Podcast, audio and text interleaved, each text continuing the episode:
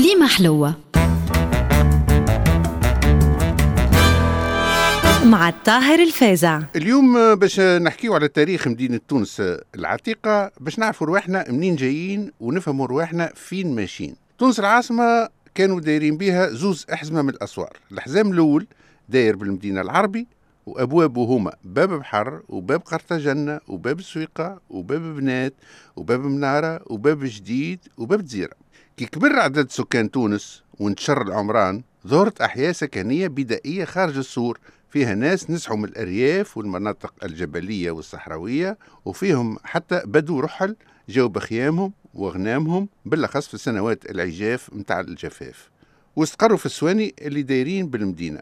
زمانها وقع تشييد الحزام الثاني من الأسوار وبيبانها هما باب الخضراء وباب العسل وباب سيدي عبد السلام وباب سعدون وباب العلوج وباب سيدي عبد الله وباب سيدي قاسم وباب الجرجاني وباب الفلة وباب عليوة. اللي يسكنوا في الحزام الأول هما البلدية متاع زيت وحيت ومشيت لجنين أخذتني عيني. واللي يسكنوا في الحزام الثاني يقولوا لهم التوانسة متاع ولد باب سويقة والعواج منتيقة. وقعدت تونس على الحالة هذيك مدة قرون حتى جاء الاستعمار. وهك الفضاء اللي بين الزوز أسوار نلقاو فيه الفنادق اللي فيهم الدواب والإبل والكرارس والكليسات والجرادن وسوق العصر وسوق السلاح ومركز الخيل ورحبة الغنم والحدادين والصباغين والحجامين والجزارين وبكلها صناعات ملوثة.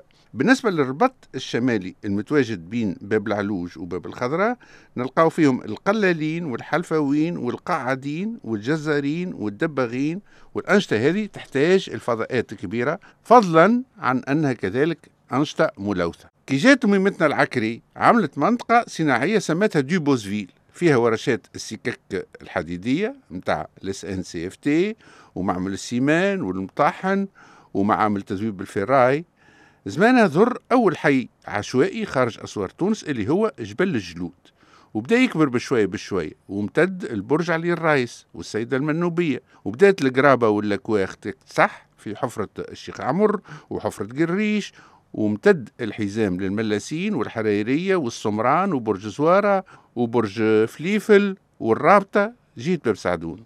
وتواصلت ظاهرة الأحياء الفوضوية والعشوائية والدقربيجية حتى الجبل الأحمر وحي الزياتين اللي كانوا مسمينه حي الشياطين وراس الطابية وتوا ولا باردو deux. وبالنسبة لضفاف البحيرة الشمالية اللي كانت كلها غرم وزيجوات فايضة ظهر حي برجل. مع العلم أنه السلطات الاستعمارية ما تصدتش حتى minute لظاهرة الأحياء الفوضوية والقصديرية وما بادرت بحتى عمل بلدي لا مي لا ضوء لا كياس لا زيجوات لا رفع الفضلات المنزلية وتقعد الزبلة تتكدس أشهر وسنين.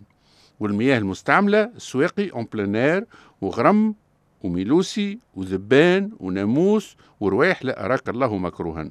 وهوكا توا رجعنا فين كنا وأخو الجهالة في الشقاوة ينعم.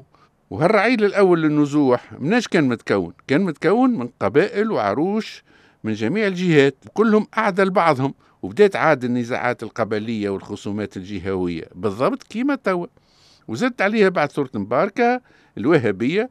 وظهر عاد في هاك الزمان الانحراف والإجرام والاعتداءات على الأخلاق والأشخاص والأملاك وانتشر تعاطي المسكرات بأنواعها مسبيريتو للتكروري وشهدت العاصمة موجة من الإجرام الخطير ولاو المنحرفين يخطوا في البنات ويغتصبوا فيهم ويعتديوا بالسطو على شوفيريات التاكسي والكاتسون كاتباشي اللي هزين السلاح وهاكا توا كيما قال بورقيبة الله يرحمه في كلمة.